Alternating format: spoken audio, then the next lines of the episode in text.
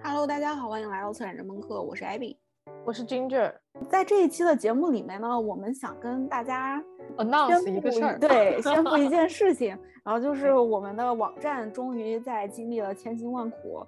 嗯，的一段时间之后要上线了。嗯，我们会把网站的网址呢，然后放在我们的节目的公告里面。如果对于我们的网站发现有一些什么 bug 之类的，也欢迎大家能够给我们提出来。对，网站主要就是放我们一起做过的一些啊出版物啊，还有展览项目啊，还有播客。我们有做过两期，因为有做过两个展览嘛。嗯，然后要是听到那两期。的朋友想要，嗯，想要视觉上感受一下我们做过的那个展览，可以看看网站上的我们自己整理的 archive。然后就是手机版的，其实是因为适配原因啊，它是被阉割过的，也不是阉割吧，就只能说它功能不是那么全。对，大家比较推荐大家使用电脑版，然后登录我们的网站，然后有更好的体验。对。好的，嗯，作为策展人呢，我们其实特别重要的一个工作的部分呢，就是写作。现在我经常会跟别人说，就是之前我的那些朋友都不了解我现在在干嘛的，帮朋友说，我现在逐渐发现自己好像要成为一个文字工作者的样，因为写作真的是在我们现在的这个工作里面占非常重要的一个比重，也可以有关自己，然后也可以。是把他人作为客体的这样的一种写作，我们从几个方面来聊一聊。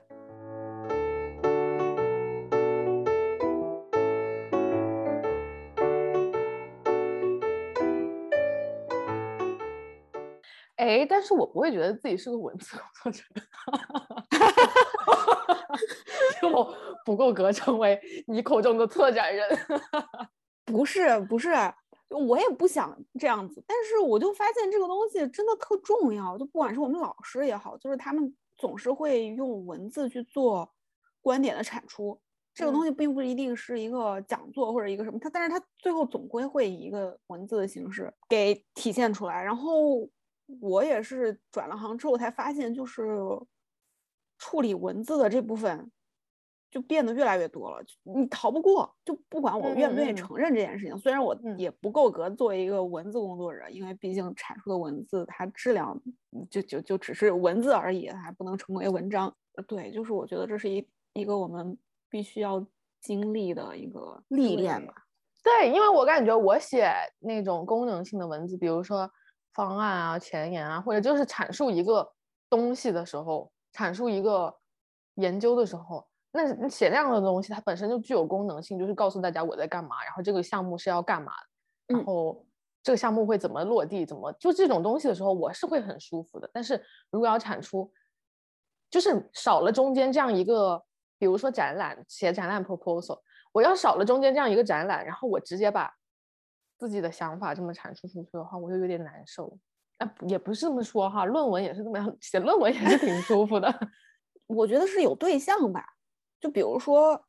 你再去，比如说写 proposal，或者是写一些这种很具有功能性的东西，包括你自己的 statement，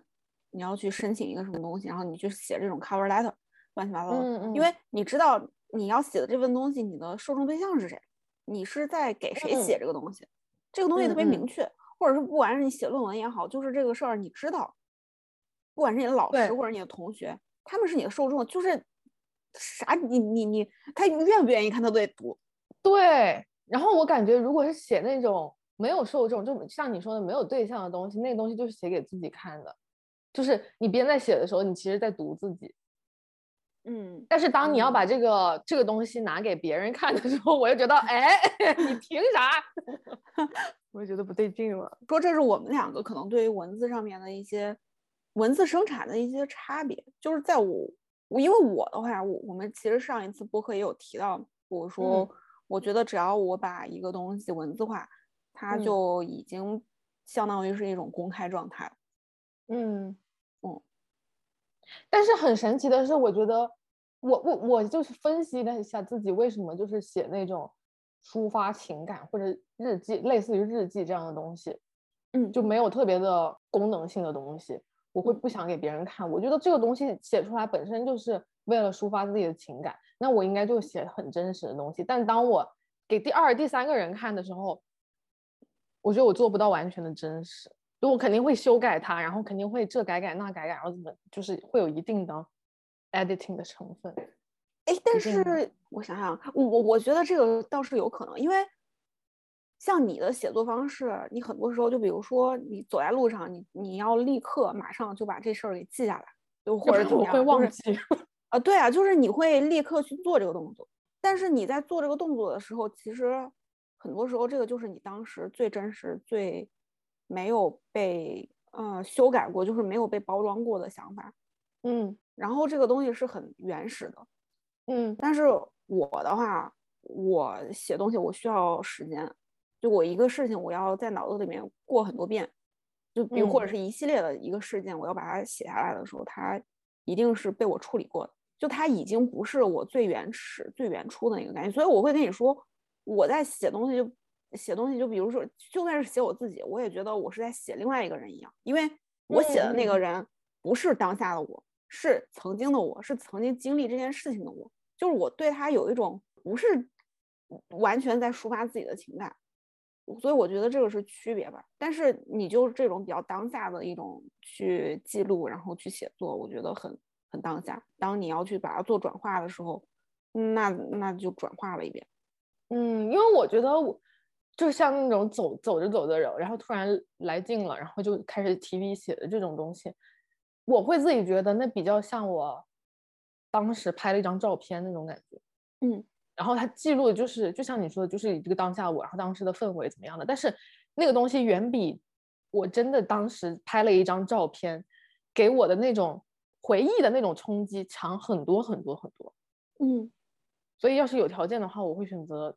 除非那个，除非当时很美啊，就是视觉上很美，那我肯定会拍照。那如果是就是氛围上或者一些照片没有办法，嗯照片没有办法诠释的东西的话，我会选择写下来。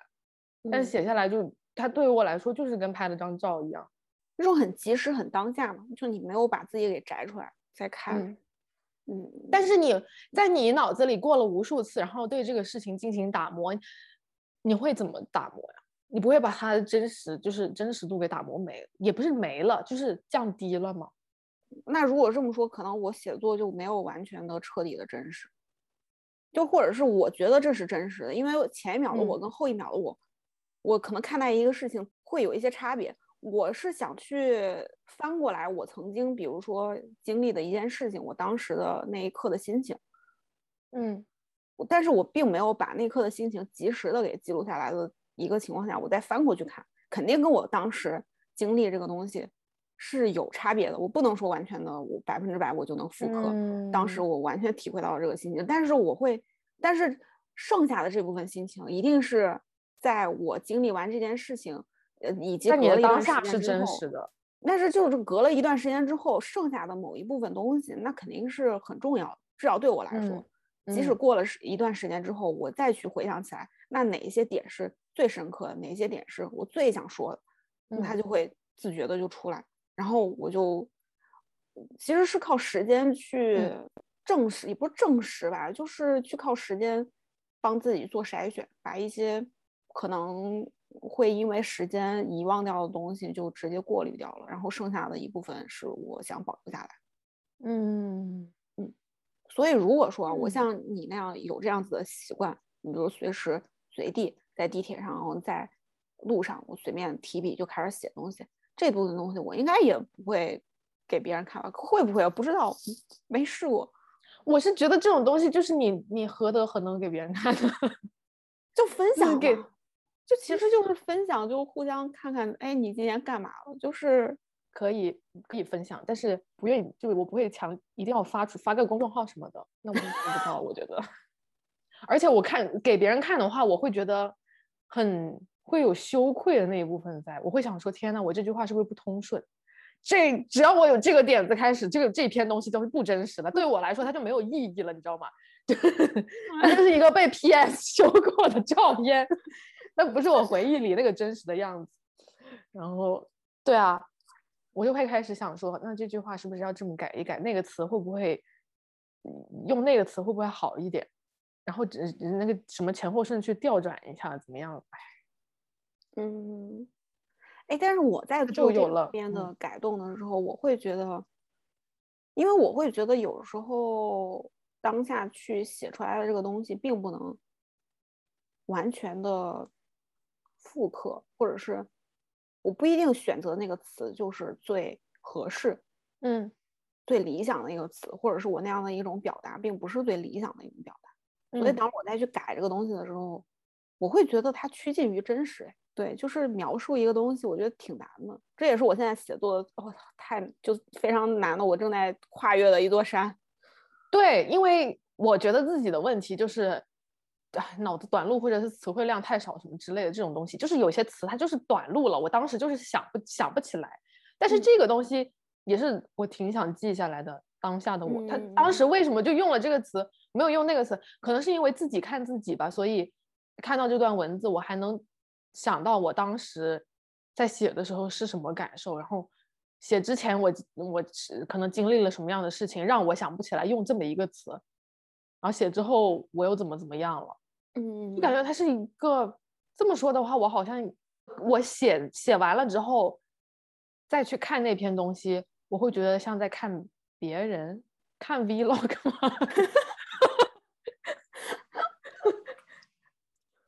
但是我觉得，呃，如果我把那个东西，我写的东西给别人看的话，他们肯定是就是看不到那么多东西的。嗯，他们看的可能就是很琐碎、很平常、很无聊、很乏味的我的生活而已。而且这个东西我要给别人看之前，我也羞于 我文字上的表达不够、不够、不够棒、不够优美，我还得修改，这个太烦了。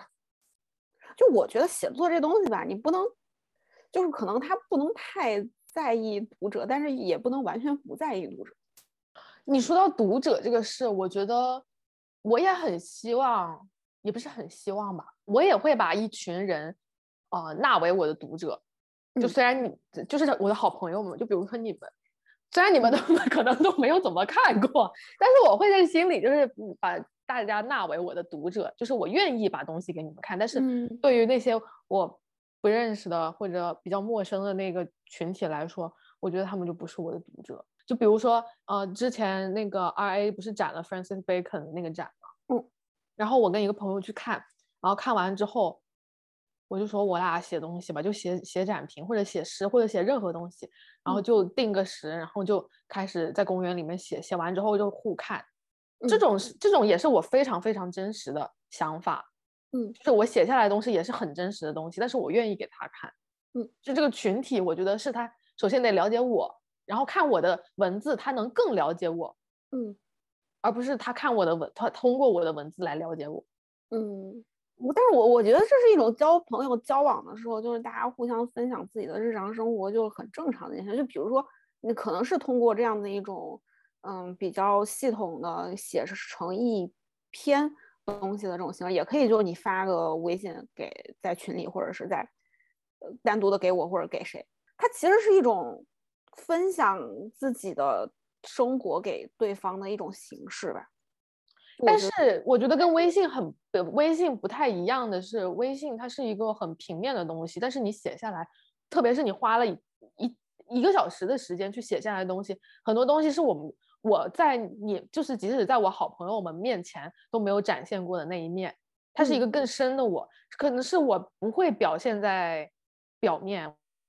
或者表现在跟你们相处的生活中的那一面。但是你看到，你能看得到我文字底下的那个很深的东西，那个也是我想让你看到的。但是陌生人，我觉得他看不到，我也不想让他看到。而且我想让他陌生人看到的东西，可能是就是我表面上的东西。就是我 editing 过的东西，那就比如说微信上这些东西，假如说就假如说让你也花一个小时，然后编辑这样的一段文字，对吧？这这玩意儿也挺，就我觉得一个是时间吧，然后一个是给自己思考的，就是给自己思考的时间，然后去思考这个事情，然后做一段很完整的阐述，它是有头有尾的。它并不是很碎片化的，就我我随便我嗯啊哈的，就是中间那些想法都可以断，随时断掉的。那就是一个完整的表达，就是对，就是有思考过的东西，然后有有有时间去去打，也不也不是打磨，去写下来的东西。嗯，那即使无论你是用纸和笔写，还是打在什么电脑啊、手机上，它都是一样的。嗯嗯，就这事儿吧，就是跟写邮件似的，我真的是我，因为对，就是其实比如在国外吧，邮件在工作里面就是一个特别。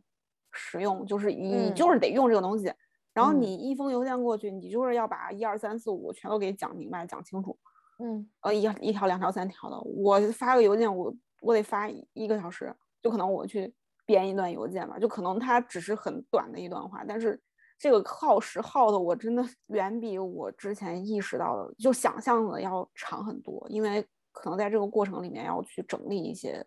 你对这个事情到底是怎么想的？然后你要听到别人的反馈是怎么样的？但是邮件它还是一个比较功能功能性的东西，对吗？但是就是我是说这种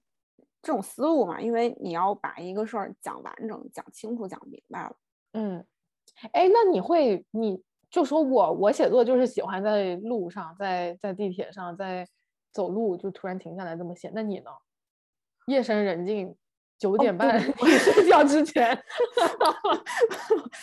我要提笔之前，首先我必须要有非常非常强烈的一种情绪，我必须情绪到那儿，我知道这个东西我一定会转化成文字。当有这个想法了之后，可能就比如说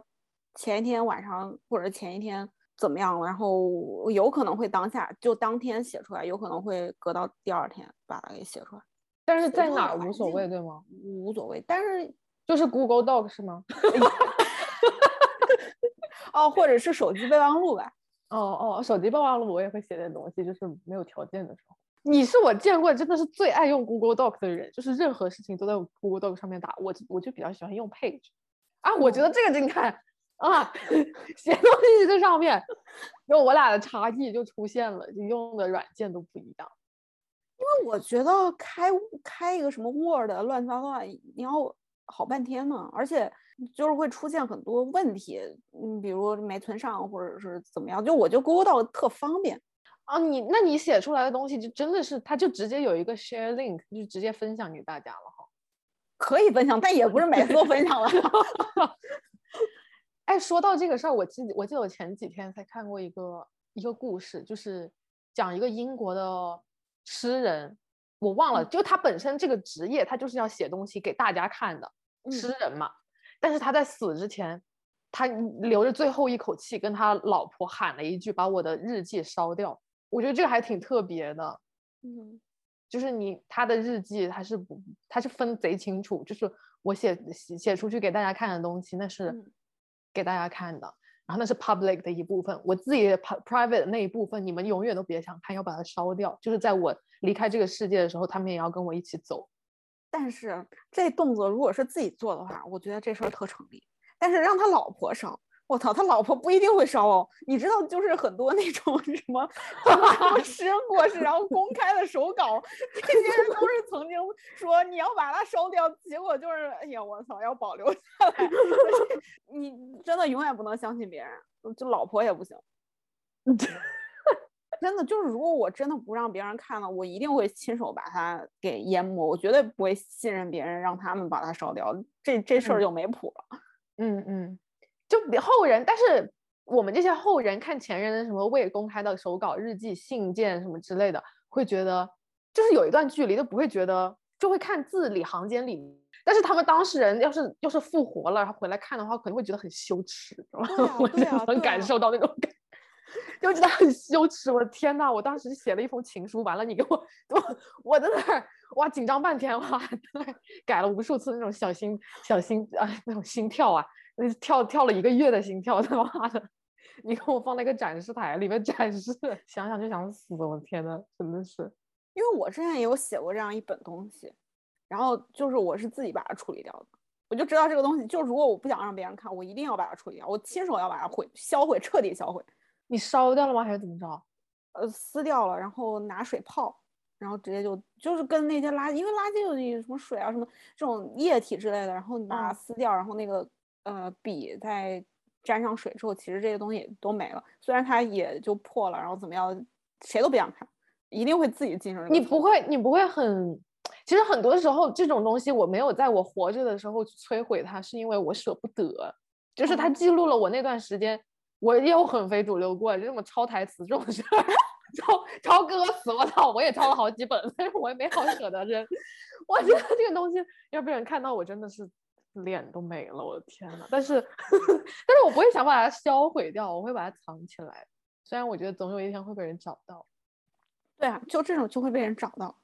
但是我会想，我离开人世的时候再一起把它们弄掉。哎，到时候你可能就得拜托你身边的人记得，让你身边人转头，我再把它公开。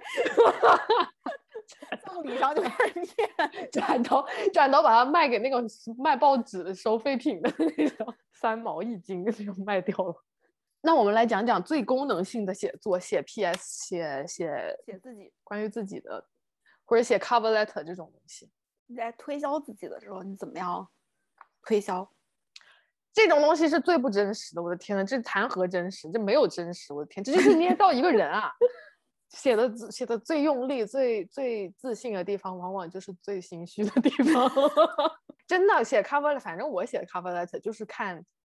看 job description description 嘛，就是看那个他们要求什么，要求你要有什么特质，你要你要会啊。团结协作，你要能呃用电脑，你要热情什么的。举例啊，往往这上面说呀，你管那个例子，你是不是真的是管，就是管他你是不是真的当时很享受，然后你真的展现了自己的热情，你就是得往那上面写。所以我觉得这个东西是真的最不真实的，对，是最经过加工和包装过的东西。对啊，就是特别形式化。因为你说的这一点，我。我特别深有感触，就是我前段时间也就刚好正在写一封 cover letter 嘛，然后我当时还拿去，我之前没有拿去学校让就是 career center 帮我看过我的这些东西，然后就那次 cover letter，然后就我写的最心虚的那段话，嗯，这段是精华，就是就是我说，因为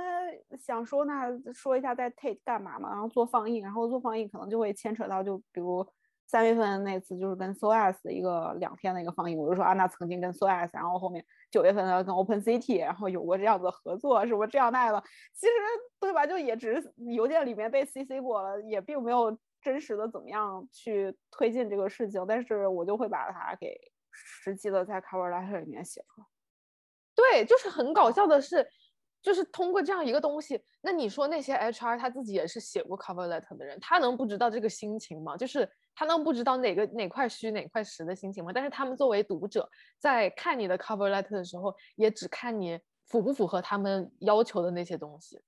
符合了，那怎么就勾勾勾就就打勾勾上，完了就下一封。写的人呢就写谎话，看的人呢 也在看谎话，就我不知道这个东西挺搞笑的，但是也挺有意思。也不是谎话吧，就是就是一个虚拟语气，不太，哎，没有那么那么真实的东西，但真实也是相对的。但是其实就是像那些 HR，我觉得因为他们每天也收很多很多求职信啊，或者是看很多就不管招生啊，或者是招聘的这帮，就其实他们不会花很长的时间，不可能一个东西三十秒在他们这儿就已经极限，短的十秒我就大概扫一眼，只扫关键词，可能你就过了。你你就不并不会是逐字逐句的，真的有时间去读这个东西。所以我觉得，就比如说像这种东西，它可能有时候会有一个格式上的要求，也是因为就是在这个格式以上以及以下，他妈的都是废话。但是你要有，然后就告诉这个 HR，比如说哪就可能第一段的第一句或者第二句第第二行的第二句，就是每每一段的第一句，它可能是重点，读完这就东西就过了。格式得在那儿，也是帮你节。节省时间吧，或者是怎么样？对，哎呀，这个事情很，反正我写了那么多，我现在就是有关于每个技能的，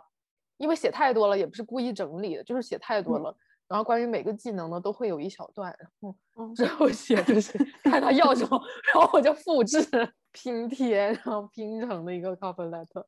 我我其实也差不多了，就是因为写过很多版，所以就是在每一版里面会挑出。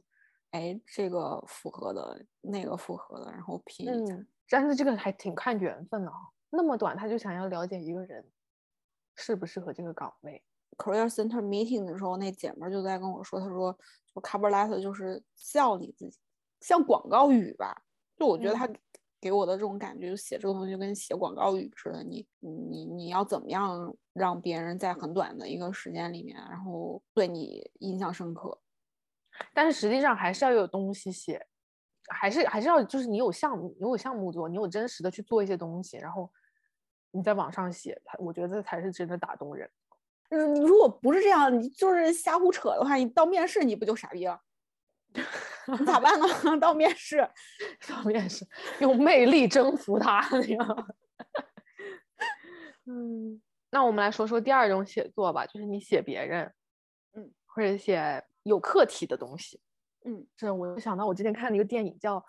好像叫做《Between Two Worlds》吧，就是讲一个女作家，然后她想写的群体是一群城市清洁工。啊，也不是城市清洁工，就是专门给酒店打扫卫生的那个清洁工。但是他们是，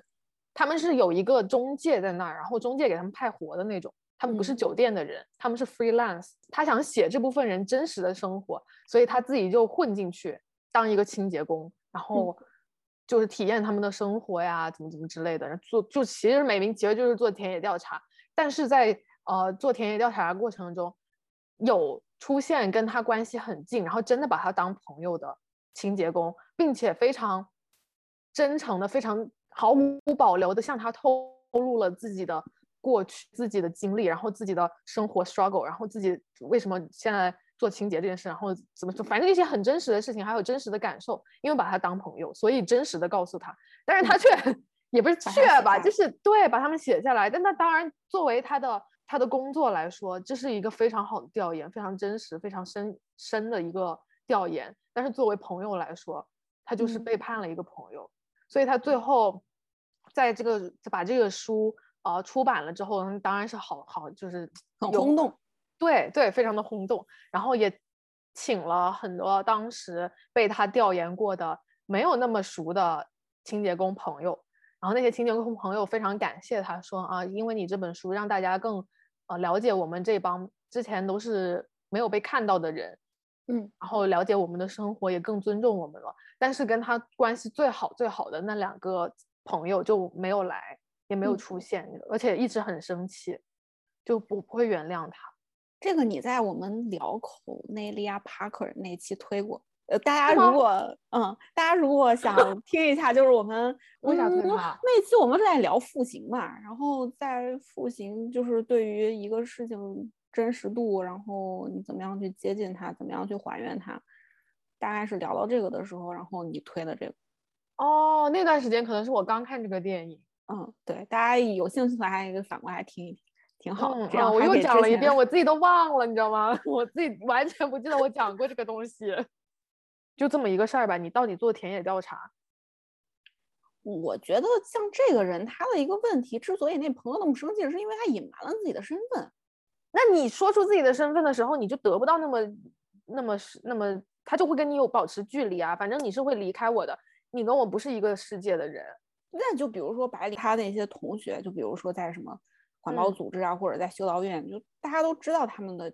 真实的一个身份。但是我全情的在这段时间里面投入到这个工作里面，我觉得就朋友是真实的，可以。接受的就也并不一定说你暴露的身份就是你就会丧失一些什么吧，就这事儿也不一定。我觉得那是因为作者是白灵的，就是作为一个作家，那是白灵的生活的一部分而已。但是除了作家这一部分，就除了人类学学人类学家这一部分以外，我们还我们跟白灵还有很多重合的地方。但是那个女作家跟清洁工，她是两个两个圆圈，完全没有重合。但他们都是人呢。你知道吗？就 就我觉得他在做这个决定的时候，孤注地球村，就是就是会有一点怎么说呢？太嗯，但是这种确实会伤害到他朋友的感情。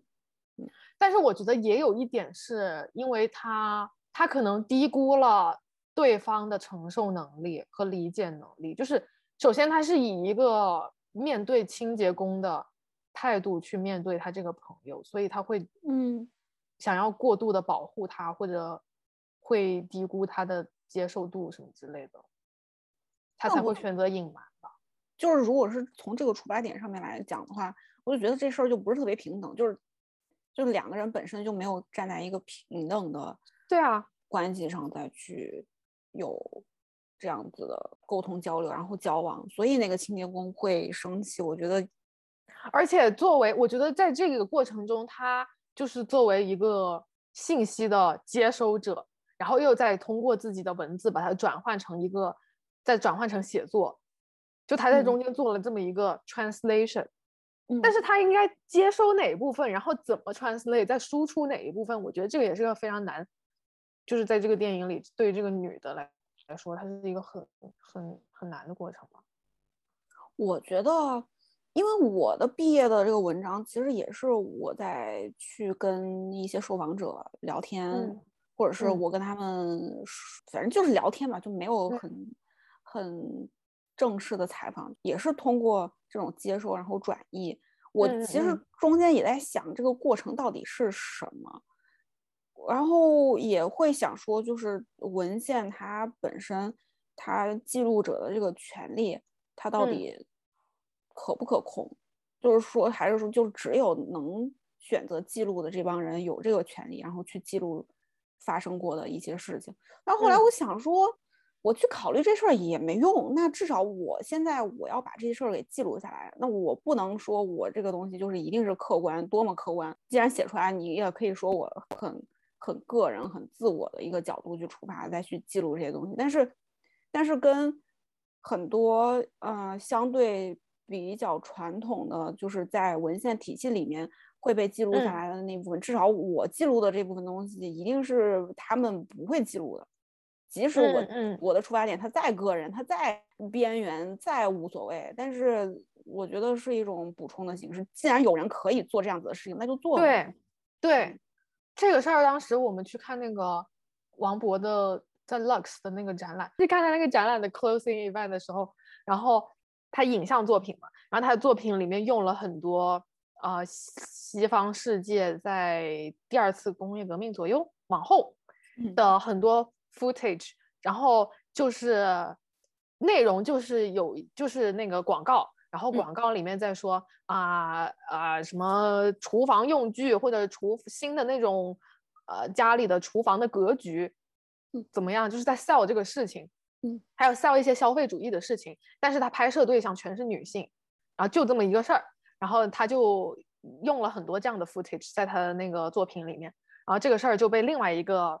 在场的 filmmaker 发现了，也不是发现了，他就提出来了，他就说啊，你你作品里面对 gender 这个事怎么干？然后他就后来我私底下找这个 filmmaker 聊，然后他就说觉得他的有关女性，呃，有有关消费主义，有关呃 domestic labor 这件事，全放的都是女性，然后后面有关力量，有关展现 masculinity 的时候，全是有关男性，这是一个非常就在他的作品中性别这个事儿。他就好像就没没有怎么讨论到，好像就是他就很怀疑这个事情，然后我就我就问那个 filmmaker，我就说，可是这可能是他能找到的 footage，就是那段时间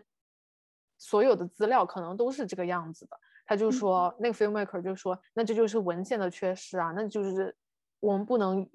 啊，因为它只有这一部分，而没有展现到另外一部分，我们没有看到的那一面，我们就只用。我们能找到的这一部分去做，去往上 develop，这样子，呃，它已经展，已经出现在人们面前的这一部分文献，它会越来越突出，越来越突出。那，那就是从来没有在大家眼中出现的那部分文献，它就会缺失的越来越厉害，越来越模糊。就像你说的，你做的虽然是也有带，也有也有偏向的，然后也不是完全的客观，但是你有在往一个。啊，两百平的坑里面稍微扔那么几颗石头，那也是石头，那也是在填它。对，就就像你说的，在发展的过程里面，然后随着时间的流逝，就是会有一部分东西它就没了。而且它，对啊，而且就是 archive 的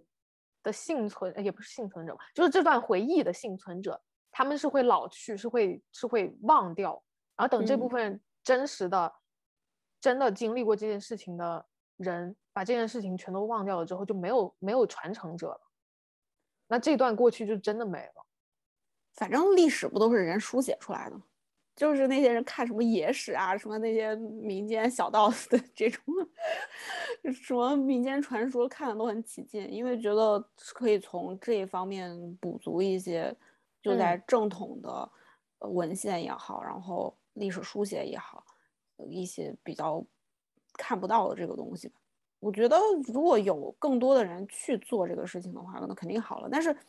是，但是就是如果说就是像在之前，尤其是影像这部分，首先影像这个东西它还挺贵的，它是有门槛的，并不是说像可能文字这部分会能这么容易的，就是相对于影像来说更容易被保存下来，或者是更容易就是有更多的人去做记录。那影像你首先你要有这样一套设备，然后你要把它给剪出来，那就像王博找的那些，基本上也都是广告的那些 footage 吧。那广告是啥呢？广告是广告公司投，就很少会有以个人为，就不像现在，就是我们大家都可以拍 vlog 啊什么的，搞这样那样的。在当时的年代，就是有一些也是确实是没有办法。但是关于这个有没有办法去呃弥补一些文献上的缺失这个事情，我前两天又看了一个电影，我他妈老看电影，就那个电影它其实是介于就是介于纪录片跟呃 nonfiction。之间的一个东西，因为他他讲的就是那个越南在一九六零五零六零五零那段时间嘛，可能啊不是越南是柬埔寨，就是一九六零五零那一段时间发生了一个大家就是啊以集体为单位，然后人民公社，然后吃饭也一起，生产也一起，大家就是当时留下当时这件事情留下的那个呃资料，当留下的文献。都是说啊，大家过得好富足，然后我们的生产好多，好棒，然后就每年每个月可以生产多少多少公斤的东西，然后多少多少公斤的食物，然后大家过得都非常好，脸上脸上都洋溢着幸福的笑容什么之类。但是其实饿死了非常非常多人。然后这个呃，film director 他就他是后呃被饿死的那部分人，流离失所的那部分人的后代。嗯，然后他就用。捏小捏小泥人的方法去做了这些没有在文献上被记录的这些真实的，因为这件事情死掉的那波人。嗯，他当然中间电影中也穿插了很多真实的放真实的那个当时的 archive 的东西的资料，但是他在在在讲述一件缺失了的事情吧，就是没有被大家看到的事情。嗯，因为当时记录文献的时候，他这个文献就是假的。它就是一个 perform 拥有 performative 的东西，它就是一个表演性的东西，让大家啊，领导要来了，你们要笑怎么样？然后就赶紧记录下来，就是就是一件非常虚假的事情。所以，就像你说的，当时只有那么多权利，然后不是只有那么多权力下，就只有那么多资金可以去做这么一个很虚伪的事情。大家那些穷苦的人民没有办法记录下自己的生活，所以就被这么一个后代。以捏泥人的方式，嗯，去重新书写这一部分历史，然后重新告诉大家是真实的，是有很大一部分人饿死了的，是饥荒。就感觉，嗯，对于文献的缺失这样的是，这一个 filmmaker，反正在我看来，他是有这个资格，有，而且他讲的也挺好，就是他用捏泥人的方式，因为这个让我想起来，就是亚洲不是说，嗯，人都是泥巴做的嘛，就是女娲造人，他他把那些。被遗忘的人，或者受饥荒的这种平民百姓，用泥巴做出来，真实的百姓，大家的这种生活是不会被记录下来，就没有人愿意去记录它。但是这就让我想到，为什么我会觉得他是一个很合适的人？因为他是这件事情的创伤的后代。嗯，那你说，要是我我去记录这件事儿，我觉得自己不太行。首先，你这件这个 archive，你的缺失。能够去补足他的人就已经非常非常有限了，但是我觉得这种情况你可以去作为一个收集这部分人，就他如果说只是从他个人的一个经历和角度去在讲这件事情，那就证明啊他们是有一个群体的。嗯嗯嗯，你如果如果是要说你要对这个事情真实的感兴趣，就是你想挖掘。那段历史都是你要承担起这部分责任就是要要有责任感的去承担起这一部分东西的话，就可能要投入非常非常多的时间精力，然后足够的想办法去了解他们，然后再跟他们沟通交流，然后收集尽量多的人的声音，之后再书写也好，然后重新的创作也好。嗯，在在这个过程里面，因为这些人大家都是一起对这个事情有想法，然后有反思，然后再去对他进行回应的这部分人，所以不管是你书写出来的这些东西啊，或者怎么样，就是大是一个共同大家一起创作的过程吧。就是他们如果说一个人的力量是比较小的，就是想办法把这个事情影响力扩大。但是就像。就像那个女作家，她想要写清洁工这么一个群体。如果我想要写饥荒，呃，受饥荒迫害的后代的这一波人，首先我就不是他们群体之一。那我要去怎么接触他们？去怎么怎么把他们这一个一个点连在一起的？怎么收集真实的信息，然后再去重就是重新整理这一段缺失的历史的时候，我觉得非常大一个灾难性的事件就是会像那个女作家一样。但是我觉得这个是，就是很很多研究者啊，或者是史学家或者怎么样，大家在去 approach 之前，曾经他们想要没有经历过，或者是完全不知道，然后或者是一个群体，哪怕就是有一些纪录片的导演，他们在去做一件事情的时候，也是面临着这样子的情况。我不是当事人之一，我怎么样去？approach 这一部分群体，但是就是在这个过程里面，就是我知道，就有一些纪录片的导演，他们在去联系他们的这种受访对象的时候，就可能会被打出来的，就是很很很夸张的这种情况。但是在你要做这个事情的时候，你要知道他面临的困难是什么，然后你要付出的这些东西是什么，然后你愿不愿意，就是在被骂，然后被驱赶，然后在这样的一个过程里面，你还要坚持的去。联系他，然后最后能不能打动他还是另说啊。可能你永远就打动不了他，也有可能你真的能打动他。嗯，是有一些风险，然后也有一些，但是就至至少就做出来一个实际做出来一个东西。如果你觉得这个东西是有价值的，然后你也愿意说为了它奉献，那就做。如果没有考虑好所有的这些东西，你要承担的这些责任的话，那就不要做。嗯嗯。我感觉这里面就有两个步骤，第一个步骤就是，呃，这个做这个创创作也不创作者，这个这个该怎么叫呢？生产者，内容生产者，然后这个中间商，哦，内容生产者，嗯，这个内容生产者他去得到这些资料或者接受，啊，不接触这些人，作为一个接收者吧，这个东西非常的，当然你有努，你可以努力，但是。非常的被动，就是非常的，嗯，未知，嗯，而且也很困难。但是他在拿到了这一部分资料，他要怎么转译，怎么做做出那个内容，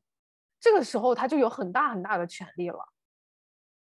我觉得这个权利也是建立在他自己对于这个世界事件了解的基础上，他能不能，就如果说我要做一个纪录片，首先他的就是如果说我是。这个东西我就说定义为它是 nonfiction，然后或者是一个记录性质的东西。我的第一要务并不是从我自己自身的角度出发，然后我去对他们进行书写，而是想办法去还原他们的这部分内容。嗯嗯，就是彻底的还原，这个是他要考虑的第一个要务。所以，你如果是站在这样的一种角度去。对你所收集到这些东西进行整理的话，就是一个再去对待你是主体，然后再对待这些客体，然后怎么样去尽量将它还原的一个角度上去做吧。就我觉得可能对，但是在还原的过程中，就比如像你说的，你就是想要补缺啊这一块文献的缺失，然后在你做转译的那个过程中，你的对象已经变成了大众。你会不会想说啊，我要怎么剪辑可以让大家就立马 get 到那个点？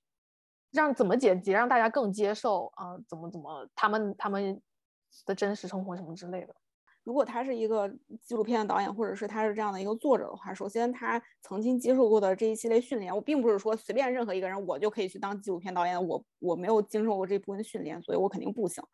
也不是不行吧，就是他们对于处理这些素材，他们会有一些固定的一些模式吧？我觉得，就是这个这个东西，并不是是他们在拿到这个东西的当下他就产生的，而是在我学习怎么样去制作纪录片，或者是在去学习怎么样去处理这些材料的时候留下来的东西。然后我拿这部分材料和我已掌握的这个知识，我的。这个技能，然后做结合生产出来的一个东西，就有些时候它并不是很刻意的，然后要去做一些炫技，或者是嗯嗯嗯一些技巧，它有些东西它可能自己都没意识到吧。但是就这个片子来说，我觉得嗯，它的那个角度就是更能说服我，是因为他在他本身的出发点就是梳梳理自己家族脉络。嗯，就是梳理自己的那个家族故事的那个过程，他自己作为这个故事里面的一部分吧，虽然是跨年代的一一部分，嗯，然后他首先他也是在解决自己的问题，就是如何面对这样的一个家族呃 trauma，也是在探讨自己这样的一个我觉得是伤痛，所以他跟他讨论的那一波人他们是一起的，我觉得他们就像一个 private 的群体。嗯，然后他是他是以这个圈圈，他是圈圈里面的一部分，然后他站出来说，我们要让大家看到这个世界不是这样子的，不是这个历史不是像你们说，不是像正统历史说的那样子的。嗯，然后他作为这个圈圈的一部分，在面向 public，但是作为一个如果跟这件事情毫无相关的中间商的一个啊文化创作者的话，他是一个独立的点，他把两个圈圈连在一起，他把一他把一部分比较本身是比较 private 比较。呃，比较没有被大家看到的那的那部分人的生活什么的，全部拉给大众看，我觉得这个还特特别难，就是很难，所以不是每个人都能做得好的，就做不好，这这你承担责任很大的，就是你没做好这个心理准备，不要去搞这种事情。所以就是可能这也是我们能看到比较多的，就是以个人家族史或者是以嗯嗯相相对于比较个人的这个角度去看，然后更能代入或者是。更能共情的一个一个原因，因为好的这种，就像之前我们说的那种创作者，可能还是挺少。对，我觉得如果你是想作为一个单独的点，然后你也不属于，你也不属于观众，你也不属于你在讨论的这部分人的话，那你唯一能做的就是稀释自己，把自己把自己变成一个透明人。但是在剪辑和嗯，就是在创作的这个过程，在 making 这个过程中，你没有办法变成一个完全透明的人。就像做 archive 啊，那那在做 archivist 的时候，是不是也想把自己变成一个透明人？没办法，这事儿做不了。就我最开始以为应该是这个样子，但是后来发现不行。你所做的这种 annotation，就是你有这个权利去把一个照片分类什么的，它的。哪怕是格式这个也好，或者是怎么样的，就是这个这个东西是你你作为这个人你要去做的一个事情。当然，它可能格式是是被固定下来的，但是可能你在用词去对一个东西做解释的时候，和另外一个人他会不一样，没有办法就是把你整个人就彻底给抹去掉了，他总会留下一些痕迹。对，而且在下一个，比如说你走了，然后下一个 archivist 进来的时候。他在看你的描述，他自己再在你的描述上再进行一层，呃，重新理解，然后再进行一层自己的描述，就感觉就越来越远了。也不一定啊，也有可能会接近，就是这东西不好说，因为其实你看的都是同一份东西。就比如说我理解的，就比如说我现在在分这些 archive 的那些包的时候，然后有一些东西我发现哦，它不属于这个包里面的，这跟这个都没有关系，我就把它给拿出来。但是所有的这些东西也是之前的 archive 他们整理过，那有可能我会让这个东西变得更完善，或者是更怎么样的。但是这个东西总归只有这部分能接触到文献的这部分人有这样的权。嗯嗯。那我们这次聊写作嘛，然后就跟大家也推荐两本书吧。嗯，你这次要推荐什么？我要推荐的是一个艺术家他自己的写作，他叫 Mora Davy，嗯，然后他的一本书叫 Speaker Receiver，就是啊说话的人接受的人啊，他的他自己的这艺术家他他的那个业务挺广的，他有做摄影啊，呃，影像啊，然后还有写作。然后他这本书里面，他他这个书他是他的一个专题论文，嗯，然后他就想要哦探讨，其实跟我们刚才讲的那那一串东西都是一样的。他觉得阅读跟写作是同一个事儿，就是在他的作品中，写作就是阅读。嗯，他的东西就在讨论，就他自己进行的阅读是如何促进他的写作的，然后他的写作又是如何回应反馈，reflect 之前的阅读，并且这一个 reflection 是建立在他的记忆和他的一些片段上面的。然后他觉得他自己的这两个 action 都是相互影响，然后是就是。他们是同一个事儿，就是他他里面写的东西好像都比较比较像流水账，我也不知道，并且我也没看，我也想看来着。嗯，这里面的文章没有一个系统性的论点，它是像简短的那种，有点像我我的那种写作。嗯，就是一个片段或者一个一一张打引号的照片的那种方式，一个一个简短的拍摄的那种方式去拼凑起来的东西，反正就是像散文一样的东西。去记录一些啊，他生的病啊，或者他在巴黎游玩呐，或者他阅读的习惯呐，这种东西，嗯，就是一些记忆的片段。对对对对对。但是他在把这个东西重新整理的过程中，是另外一种阅读自己的方式，或者能读出一些什么别的东西吗？我觉得是的。而且如果说他对于这个东西的一个反馈是基于本身的某一个文本上面的话。那其实就是一种回应吧，一种对话。嗯，那你呢？啊，就说到这个阅读跟写作啊，就是这个东西，如果你阅读不阅读积累到一定的量的情况下，就是写作是很难有很好的产出的，因为不管是词汇量也好，或者是这种表达方式，怎么样去能够精准的描述一个东西。然后呢，我最近在写作上可能遇到了一些问题，就是我发现自己。没有办法可以很客观或者是精准的去对一个艺术作品，或者是主要就是艺术作品吧进行描述。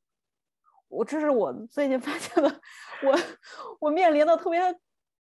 困难的一件事儿。然后我就在想，这个这个东西我要怎么解决啊？我就有关葡萄酒的那个。然后呢，我就这个东西，当然我有在看看书啊。我平时手边翻开的书就是有很多本。但是呢，就是我找了另外的一个方法啊，嗯，另辟蹊径。我看了一个漫画，这个漫画呢 叫做《神之水滴》，它其实是一个讲葡萄酒的一个东西，但是它的文字内容非常非常多，就感觉是在上葡萄酒的课一样。然后它就是他们在试酒的时候，每一个葡萄酒它都是以一种小作文的形式，然后去表达他在喝到这个葡萄酒的当下，然后他感受到一些事情。有非常非常多各种呃稀奇古怪的一些词，也不是稀奇古怪，就是一些很还反正至少能在我看来还蛮能代入的，因为这个故事本身不是很好，但是这种描述都描述的我觉得特别好。就比如说他喝了一个葡萄酒，嗯，刚刚上来喝了一个葡萄酒，就说这个让他想到了米勒的那个晚岛，就是他的一幅画，嗯，他的这个晚岛也是就是在